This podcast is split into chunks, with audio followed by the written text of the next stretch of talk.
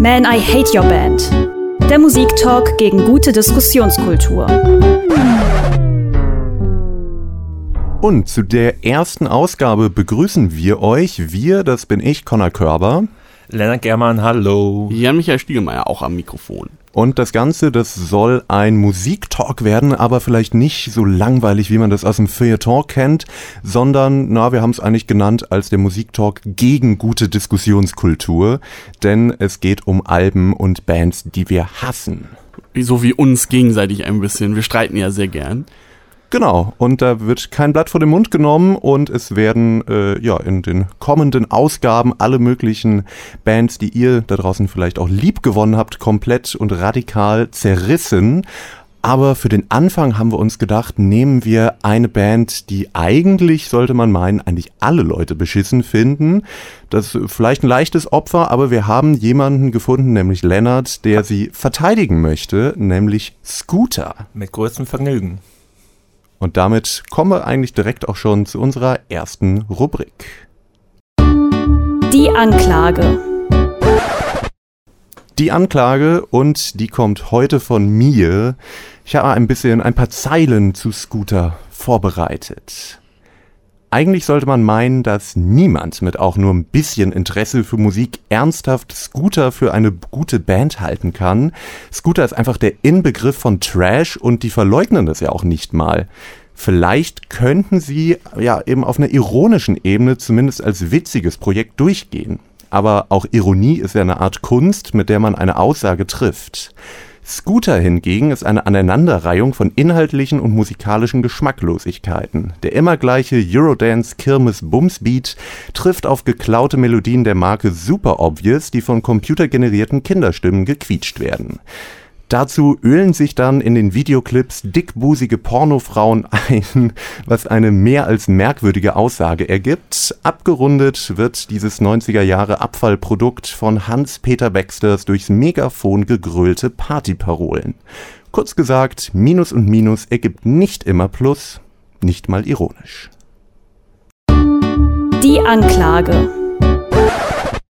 Ja, Lennart, das wäre jetzt dein Part. Wir könnten eigentlich du hiermit eigentlich die auch Sendung aufhören. eigentlich äh, ja beenden. Ich glaube, ich habe alles gesagt, was ich auch nachher noch in der Diskussion sagen werde. Aber ähm, du kannst dem natürlich noch etwas entgegensetzen.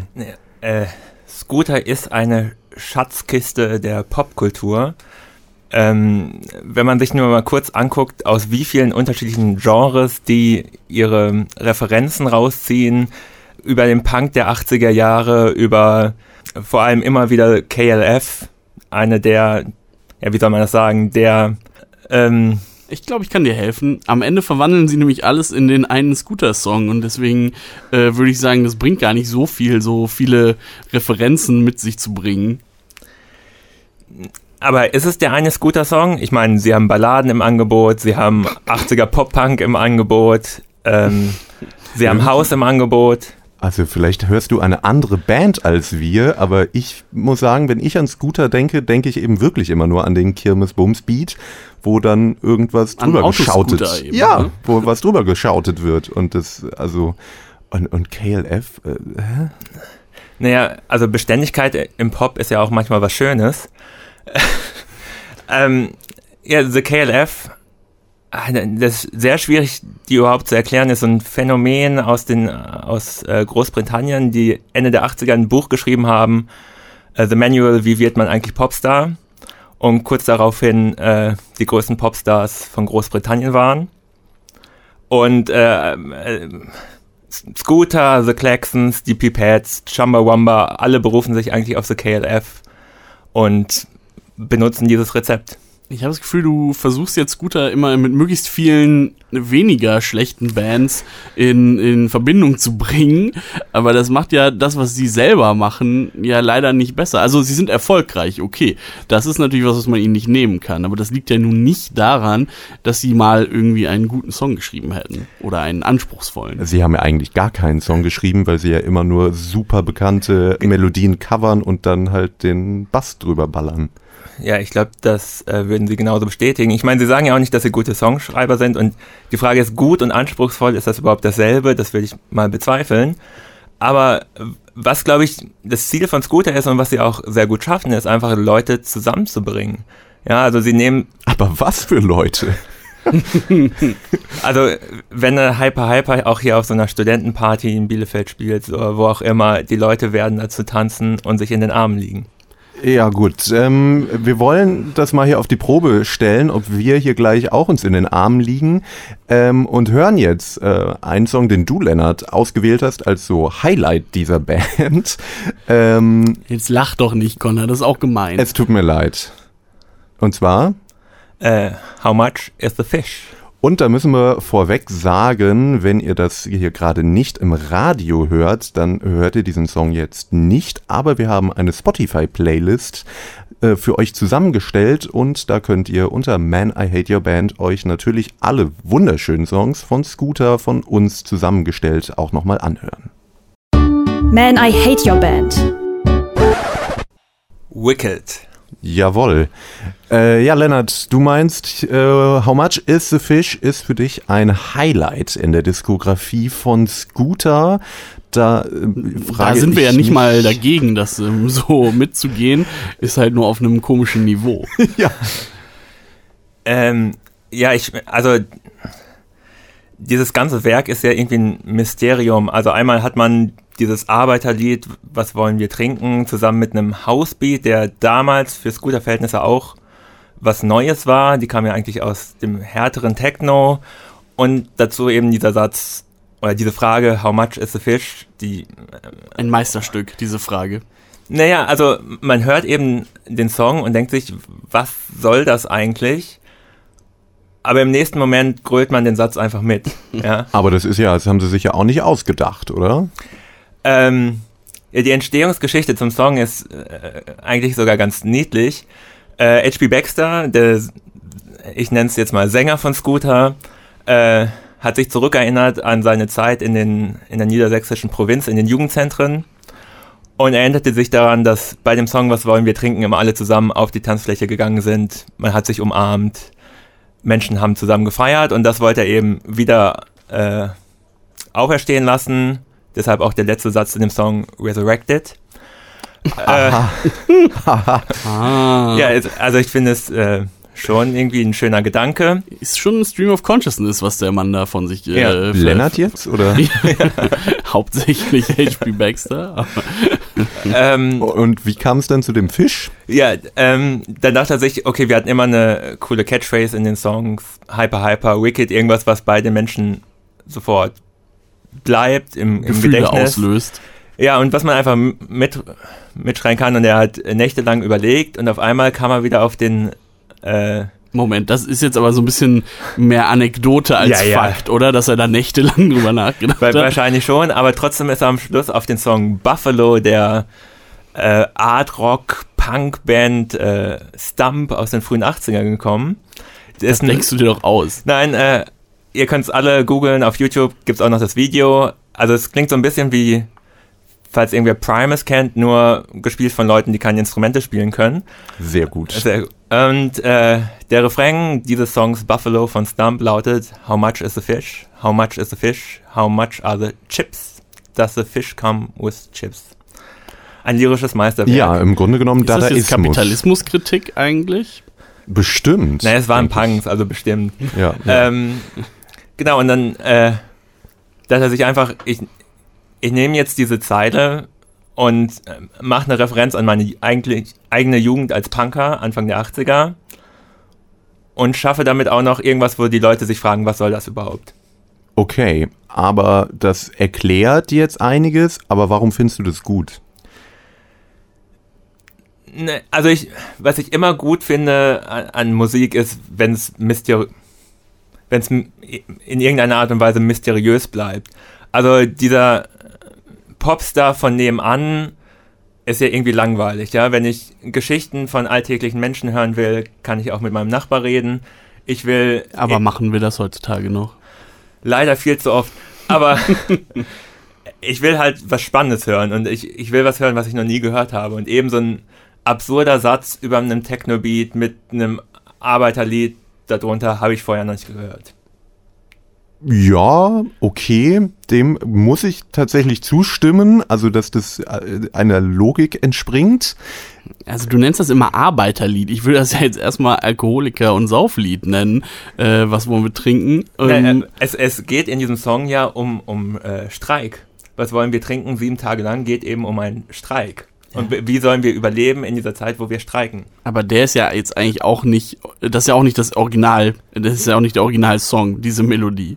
Ja, aber vor allem das Ding ist ja, dass Scooter als äh, äußerst äh, gewinnorientiertes Musikprojekt das ja eigentlich dann äh, pervertieren, oder? Äh, Ist nicht jedes Popmusikprojekt gewinnorientierend? Ja, ja, aber wenn ich dann einen Arbeiterstreik-Song noch nehme, ist das ja doch irgendwie ein bisschen, hm, ich weiß nicht, das jetzt so gut ist. Ich sehe erstmal nichts Schlechtes daran.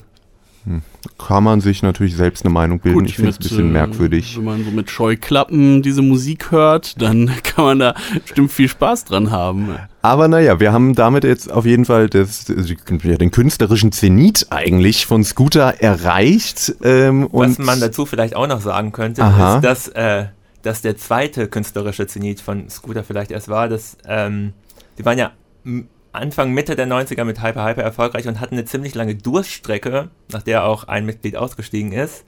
Und äh, dieser Song How Much is the Fish ist der erste Song in neuer Besetzung damals gewesen und es war gar nicht so klar, ob, ob es Scooter noch lange geben wird. Mensch, da wäre natürlich der Popgeschichte sehr viel Von, abgekommen. von welchem Jahr reden wir denn bei How Much is the Fish? Ich, ich denke, es war 99, bin mir aber nicht hundertprozentig sicher. 98, 99 müsste es Und gewesen sein. seitdem sind sie eigentlich relativ konstant auf dem Zenit geblieben oder wie ist da deine Wahrnehmung?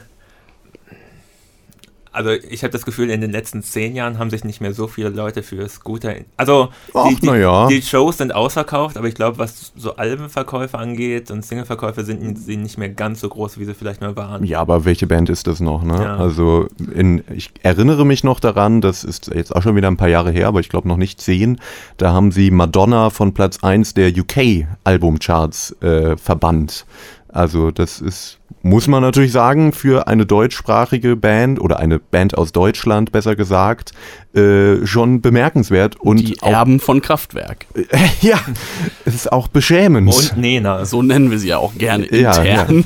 Ja, ich würde eher sagen, sie sind so ein bisschen, also was Modern Talking für die Popmusik waren, sind sie für den Techno eigentlich. Also halt so die billigstmögliche Art davon. Sie Ähm, wollen ja Leute zusammenbringen, das haben wir heute von Leonard gelernt. Ja, und Dieter Bohlen das auch. tun sie ja, indem sie wirklich alle Menschen erwischen, die sich auch so gar nicht für Musik interessieren. Beim wirklich kleinsten gemeinsamen Nenner. Deswegen spielen sie auch zum Beispiel so ein Festival demnächst. Das kommt mir ja ganz gut noch in den Kram. Das finde ich ja sehr schockierend. Ähm, Das Werner Festival. Mm. Ja, Werner Beinhardt. Headliner sind nicht Scooter, sondern eine noch größere Band, nämlich die Bösen Onkels. Auch schön. Und ansonsten spielt da noch Kim Wilde zum Beispiel. Das ist ein sehr, sehr wildes, sehr wildes Line-Up. Ja, für jeden was dabei. Auch so von politischen Ansichten. Ja, da bringen Scooter auch alle Menschen zusammen. Ja. Das ist doch ein schönes Schlusswort. Für was? Na gut, ich dachte, du möchtest das vielleicht in Kontext äh, setzen und irgendwie dafür sorgen, dass das nicht ganz so schrecklich klingt. Aber Ähm, dann kommen wir einfach jetzt zum ja, dann machen wir es noch schlimmer. Also absoluten gegen, Tiefpunkt. gegen Kim Wilde kann ich erstmal nichts sagen. Jetzt schon. Ja, Jetzt gibt es wenigstens eine Sache, die man gegen sie sagen kann. Ja, vielleicht weiß sie nicht, was sie tut.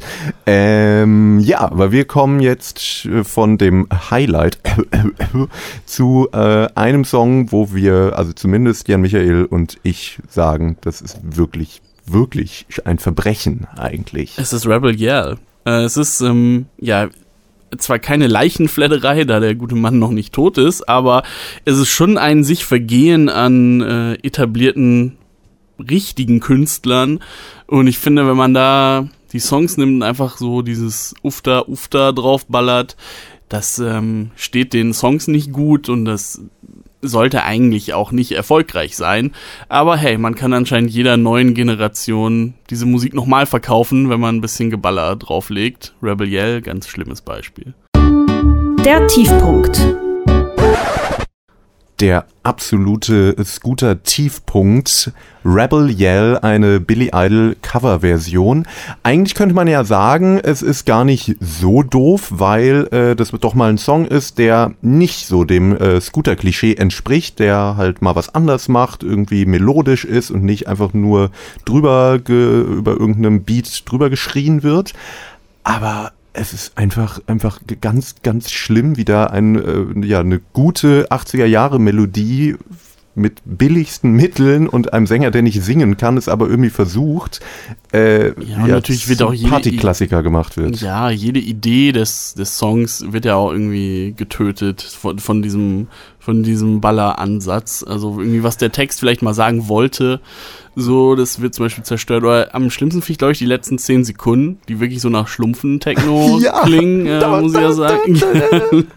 also, da muss ich ja mal dazwischen gehen. Was will denn bitte schön dieser Song aussagen? Also, was wollte Billy Idol in seinem Leben jemals aussagen? Okay. Ähm, dass das Groupie in seinem äh, Hotelzimmer kam und immer more, more, more wollte. und im Grunde genommen ist das die Aussage von jedem Scooter-Song. Also, Aber da sind sie sich sicherlich näher, als man glaubt. Genau, ich wollte gerade sagen, jede Kritik an der Coverversion kann man auch genauso am Original üben. Also ein ziemlich stumpfer Song äh, von einem unsympathischen Sänger gesungen. Jetzt in beiden Versionen. Ja, äh, da es auch nochmal schön. Ich habe The KLF noch nicht genug angebracht. Dieses, Die niemand kennt. Ja, ja und das wird doch so bleiben. In ihrem Manual schreiben sie auch, das Wichtigste an einer Band ist, dass der Sänger ein unsympathischer Sack ist. aha, aha. Ja gut, das wird vieles erklären bei Scooter, muss man sagen. Ähm, da kommen wir gleich vielleicht nochmal zu. Aber nochmal, also ich finde, also der Vergleich hinkt ja doch schon stark. Also man kann ja gegen Billy Idol viel sagen, aber dass das jetzt musikalisch ein schlechter Song wäre, dass Lennart, du als Musiker, muss man ja hier auch mal sagen, wirst das nicht wirklich behaupten, oder? Das sind zwei Akkorde, die immer abwechselnd gespielt werden. Ich glaube, eine Fünf-Ton-Melodie. Also spannend ist das Ganze nicht. Aber es ist ein guter Popsong und das andere ist, sind billigste Synthi-Effekte mit ganz viel Bass und irgendwie Schlumpfen. Background. Ja, aber ob der jetzt eine Gitarre Power-Akkorde sch schrubbt oder ein Synthi-Bass wummert, naja, es sind unterschiedliche Jahrzehnte, aber derselbe Rotz. Aber die Gefühle, die Gefühle, die gehen doch verloren bei Scooter. Kann das denn niemand sehen? Außerdem hast du gerade deine eigene äh, Lieblingsband Scooter als Rotz bezeichnet. naja, also der Song finde ich, den Song finde ich von Grund auf scheiße. Also also findest du auch die Scooter-Version nicht so gut? Ja, also ich finde, aus dem Song kann man einfach nicht so viel rausholen. Ähm, die, da gibt es schon anderes äh, Grundmaterial, was Scooter äh, benutzt hat, was ich deutlich besser finde. Zum Beispiel äh, den Logical Song. Oh, boah, das ist auch ganz, ganz schlimme. Also das ist ja wirklich, wenn man eine Band, also kann man ja mal einordnen, das ist von Supertramp, was ja wirklich eine irgendwie etablierte Band war zumindest, die richtig gute und Musik mit also Gedanken gemacht haben und dann kommt Scooter daher und machen daraus wirklich was ganz, ganz Schlimmes. Etabliert sind Scooter auch schon lange. Ja, aber das ja. eine ist eine Band mit echten Musikern, die sich wirklich Gedanken machen bei ihrer Musik und irgendwas aussagen wollen, vermutlich. Und dann kommen halt Scooter und machen daraus irgendeinen Schrott. Nee, aber also man kann ja schon sagen, dass, also Scooter sind vielleicht keine Songwriter, aber sie sind schon Produzenten, die ihr Handwerk verstehen. Also die Produktion ist schon immer ziemlich fett. Wer von denen eigentlich? Also du kennst dich da ja ein bisschen besser aus. Also eigentlich sind alle von den Produzenten, ähm, selbst H.P. Baxter, den, den, hat man halt irgendwann mal als den schönen auserkoren, der steht jetzt vorne und schreit da seine Sachen ins Publikum. Ähm, aber eigentlich ist es ein Produ Produzententeam, was auch im Laufe der Jahre gewechselt hat finde ich bemerkenswert, dass man dafür gleich mehrere Produzenten braucht. Aber naja. Gut, Beyoncé hat bestimmt 30 pro Song. Aber da kommt zumindest anspruchsvolle Popmusik bei raus. Lernt, wie ist das eigentlich? Also Thema, das die ganze Zeit noch so im Raum steht, aber was wir noch nicht angesprochen haben. Scooter hören ist ja jetzt ich weiß nicht, das ist ja, ich kann es nicht ganz ernst nehmen, so, ne? Und ich habe immer die Vermutung, dass du das eigentlich nur ironisch gut findest. Und das äh, würde mich natürlich traurig machen nach den Argumentationen der heutigen Sendung. Erstmal kann man nichts ironisch gut finden. Man findet was gut oder nicht. Also es ist jetzt auch nicht so, dass ich mich zu Hause hinsetze in meinen Ohrensessel und erstmal schöne Scooterplatte auflege. Das ist vielleicht auch nicht der richtige Ort dafür. Ist ja schon eher Partymusik, dafür ist das Ganze gedacht. Ja? Und äh, in dem Kontext feiere ich das dann auch. Ja, ich bin ein bisschen sprachlos, aber okay. Ich hatte eigentlich gehofft, dass du es auch zu Hause am Kaminfeuer hörst. Also ich, ich muss sagen, als Vorbereitung auf diese Sendung habe ich mir nochmal das 24 Karat Gold Scooter Best of komplett durchgehört. Und Respekt. Also ich habe die ganze Zeit gelächelt. Also ja, das glaube ich. also, Fun Fact: Ich habe das auch in der Vorbereitung gehört und bei mir ist eine Box durchgebrannt. Ja, ich habe schon gesagt, äh, die Scooter-Bässe ficken alle. Ja, gut, ob das jetzt wirklich ein positiver Aspekt von Musik ist, ich weiß es nicht.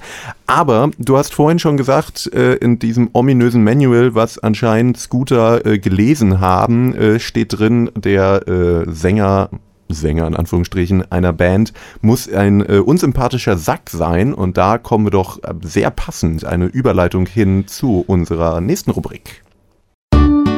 People are People. Menschliche Entgleisungen. Ja, ich habe ein bisschen äh, Interviews gewälzt mit dem lieben Hans-Peter, be besser bekannt als H.P. Baxter. Und da finde ich auch sehr äh, schöne Stilblüten dabei. Also er ist ja, muss man erstmal sagen, ist jetzt nicht so ein stumpfer Gesprächspartner, wie jetzt die Musik äh, vermuten lassen würde. Also der kann sich schon ganz gut ausdrücken. Äh, ist jetzt ja nicht auf den Mund gefallen und wurde deshalb auch von der Zeit zum Beispiel interviewt, die da fragte, das Klischee vom Rockstar, ähm, ah nee, die Zeit hat ihn gefragt, ähm, wie das denn wäre, also wie es war Anfang seiner Karriere, da wo er dann endlich zum Rockstar wurde, wie das, was er das, wie er das so fand. Er darauf als Antwort, das Klischee vom Rockstar war mein Ideal. Viel Geld verdienen, große Autos fahren, Frauen, Party, alles, was dazugehört. Ja, und auch dieses ähm, Ideal, das hat er sich über die Jahre bewahrt. Die Zeit fragt er nämlich, ähm, sie wohnen auf Konzertreisen ausschließlich in Schlosshotels und Burgen und verlangen bestimmte Teppiche in den Zimmern. Klingt nach Starallüren. Baxter darauf, eigentlich bin ich recht anspruchslos. Ich habe Rituale, die einfach zu berücksichtigen sind. Und es geht auch darum, Zeit zu sparen. Deswegen soll der Tourmanager schon am Flughafen im Hotel anrufen, damit Kaffee da steht, wenn ich komme. Ja, sympathischer junger Mann, oder? Wenn man Stadien ausverkauft und überall auf der Welt gefeiert wird, wird man, glaube ich, komisch. Also äh, er ist auch anspruchslos, sagt er. Ja, also ich finde das insgesamt noch sehr zurückhaltend für die Verhältnisse, wie groß Scooter geworden ist. Also da gibt es, glaube ich, schon Menschen, die deutlich mehr abge weniger Erfolg hatten und deutlich mehr abgedreht sind. Also einer deiner Lieblinge äh, fällt mir da ein. Wer? Ein gewisser Pete Doherty hat bestimmt schon schlimmere Sachen gesagt und Ach, das glaube ich aber nicht. Aber bei HP Baxter kann man sich sicher sein, dass er wahrscheinlich clean war im Moment dieses Interviews und äh, seinen Lebensstil da groß verteidigt. Ja, ich finde, es ist, äh, kommt jetzt nicht sehr sympathisch rüber. Ne? Ich würde ihm jetzt auch keinen Strick draus drehen. Es wundert mich jetzt nicht, dass er, dass er das gemacht hat, um, um halt irgendwie das Klischee-Leben zu leben. Er möchte übrigens ne? immer blaue, äh, keine blauen Teppiche haben, weil das macht ihn unruhig. Und darum äh, sieht ja auch müssen, hässlich die, aus. müssen die alle immer aus den Schlosshotels dann rausgeräumt werden. Aber das finde ich alles, da könnte man noch sagen, naja, sind viele Rockstars sind halt so. Ja, aber äh, ihr habt ja gerade Billy Idol herangeführt als äh, den Vorreiter der Popmusik der 80er Jahre. Wahrscheinlich der beste Musiker aller Aller Zeiten, Zeiten. ja, ganz bestimmt. Und ich meine, der hat doch auch genau so ein Leben gelebt. Der Ja, hat der, immerhin Heroin genommen. Das war eben nicht die Droge der 90er Jahre, zum Glück. Naja, weiß ich nicht. Ähm, aber wie stehst du denn äh, zu dem Auftritt auf der Krim von Scooter? Die sind da ja auf einem äh, Festival von der russischen Regierung eingeflogen worden, schön während der Krim-Krise, vermutlich für sehr viel russisches Geld und haben das dann aber als äh, komplett unpolitischen Akt dargestellt. Das ist natürlich ein schwieriges Thema, aber gleichzeitig finde ich immer sowas wie Kulturembargos, egal in welcher Situation, das falsche Mittel. Ja, aber in einem, äh, einem Stück Land aufzutreten, was noch gar nicht äh, klar, also was eigentlich der Ukraine gehört und man dann aber von der russischen Regierung, die, die das gerade besetzen, da auf einem Festival dann aufzutreten, hm, Das ist schon ein bisschen mehr als zu sagen, ich spiele jetzt mal nicht in Israel oder so, was ja, ähm, worauf du ja wahrscheinlich auch hinaus nee. möchtest als Vergleich. Oh, jetzt kommen wir zu den wirklich spannenden Themen in diesem äh, Podcast.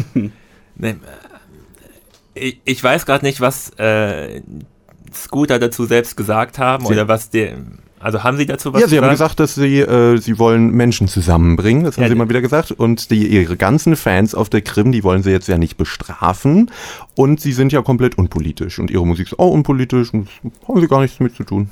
Ja, also finde ich erstmal ein okayes Statement.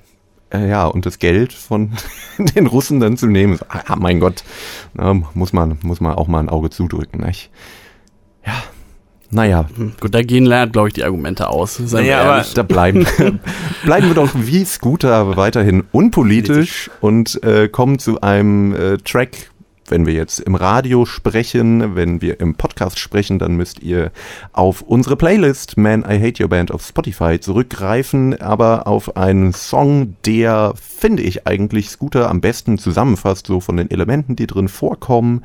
Da können wir gleich nochmal abschließend drüber sprechen, nämlich Nesaya. Man I Hate Your Band. It's Never Too Late haben wir da gerade noch rausgehört. Also wir hier im Studio, denn wir haben die Musik ja äh, wirklich gehört. Ähm, ja, wir mussten jetzt schon durch drei Scooter-Songs. Ja, es äh, war nicht immer leicht.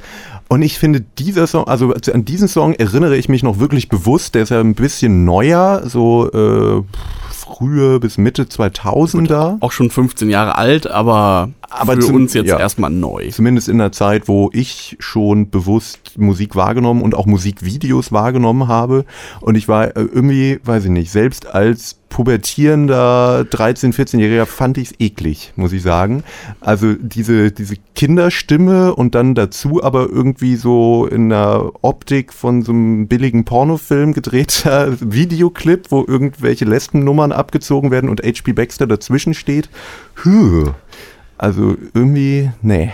Aber hast du nicht in der Zeit dann auch selbst Rammstein gut gefunden? Ist das nicht das, dasselbe Prinzip? Das ist jetzt aber sehr viel Inside-Talk und irgendwie nee, äh, finde ich nicht, weil Rammstein also natürlich auch billige Provokationen gemacht haben, aber so billig wie diese Videoclips von Scooter war es halt nicht. Nee, es war eine andere Ästhetik, aber genau trotzdem. Es ist ja überhaupt keine Provokation. Es ist ja einfach nur, was kann ich machen, damit möglichst viele Leute sich das angucken. Töten. Ja. ja. Und also bei dem Song auch wieder irgendwie alles richtig gemacht. Also okay. Schon mal eine steile These. Ich bin gespannt, was jetzt kommt. Na, einfach, äh, man nimmt eben so einen ähm, Kinder, also einen Kindersong, den alle aus ihrer eigenen Kindheit kennen, aber der vielleicht gar nicht so billig ist wie, keine Ahnung, Biber Butzemann oder irgend so ein Scheiß, sondern äh, schon eine etwas kompliziertere Melodie hat, äh, auch eigentlich ruhiger ist, ja, und paart das eben mit, mit so einem Dance-Beat. Also man hat gleichzeitig die Nostalgie an die Kindheitstage plus Euphorie und es ist klar, dass sowas sofort funktioniert. Ja, jetzt aus so einer marktwirtschaftlichen Perspektive würde ich dir ja sogar recht geben. Aber aus einer künstlerischen, also das ist ja nur, weil das sozusagen gut geplant ist, ist es ja jetzt nicht direkt gut oder schön. Also mal Sven Regner, den äh, Sänger von Element of Crime, zu zitieren. Rock'n'Roll ist jede müde Mark, die man damit verdient. Ah ja gut, äh, wenn Sven Regner das sagt, dann muss es natürlich stimmen. Und vor allem muss es dann auf Scooter zutreffen. Ja, klar. Also, ja gut, also aus kapitalistischer Sicht eine der besten Bands dieses Landes auf jeden haben Fall. viele gute Ideen für Projekte, die man an die Menschen bringen kann. Ja, also eigentlich muss ich sagen, es verfestigt sich immer mehr. Wir sind ja jetzt hier schon so langsam am Ende, aber irgendwie, ich bin eigentlich reingegangen und dachte, ach naja, Scooter ist eigentlich ganz lustig, aber schon scheiße. und wenn ich umso mehr ich drüber nachdenke, muss ich sagen, es ist wirklich wirklich nicht cool. Also es sind, also die Sachen, die sie vertreten, also sei es in den Videoclips, wie sexistisch die sind, wie billig abgezielt darauf wird, dass man halt mit möglichst viel Bass und irgendwie Geschrei Leute und eben dann den nackten Frauen äh, die Leute äh, catcht, das ist doch, also es ist schon durchgeplant und ich glaube eben auch, dass die eben nicht so doof sind wie ihre Musik und das macht es für mich eigentlich noch schlimmer. Na, ich, ich weiß nicht, ob das wirklich, also durchgeplant, also mittlerweile wahrscheinlich schon, aber es war definitiv nicht durchgeplant am Anfang.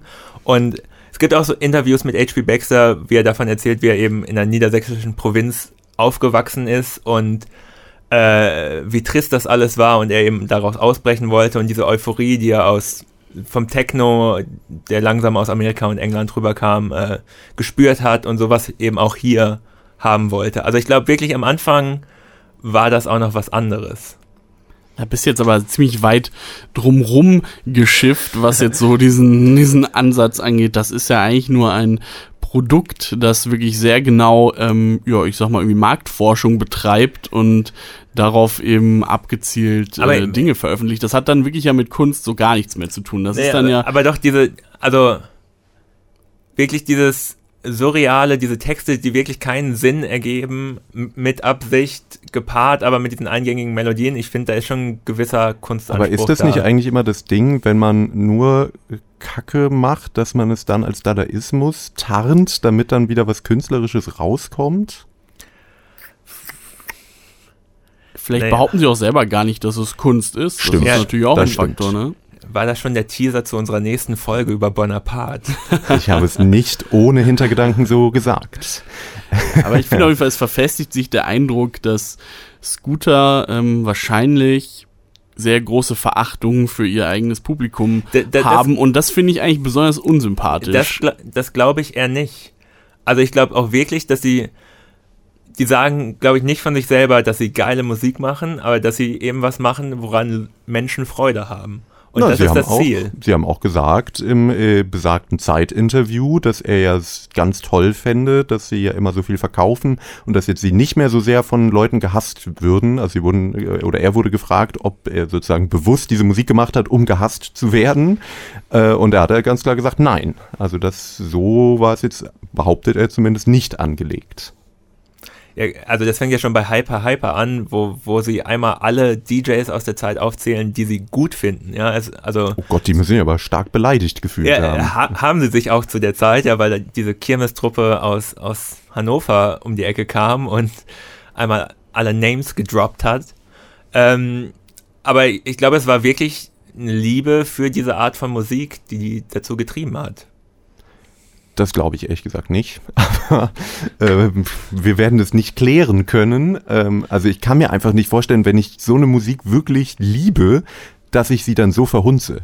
Also das ist doch, also die, ihre Vorbilder sind ja eben nicht so wie sie, sondern äh, es waren ja alles Leute, die einigermaßen in ihrem Genre vernünftige Musik gemacht haben. Genau, also es war diese Liebe für, für diese Art von Musik, aber gleichzeitig auch die Liebe für das große Spektakel und also nicht umsonst haben sie eins ihrer Alben, das müsste auch so Anfang 2000 gewesen sein, äh, The Stadium Techno Experience genannt. Also das Ziel war schon das große Stadion und nicht der kleine Club. Und das ist wieder, dieser Moment ist, ist halt nicht Musik für die äh, Musik-Nerd-Fraktion, sondern für alle und alle sollen zusammen feiern.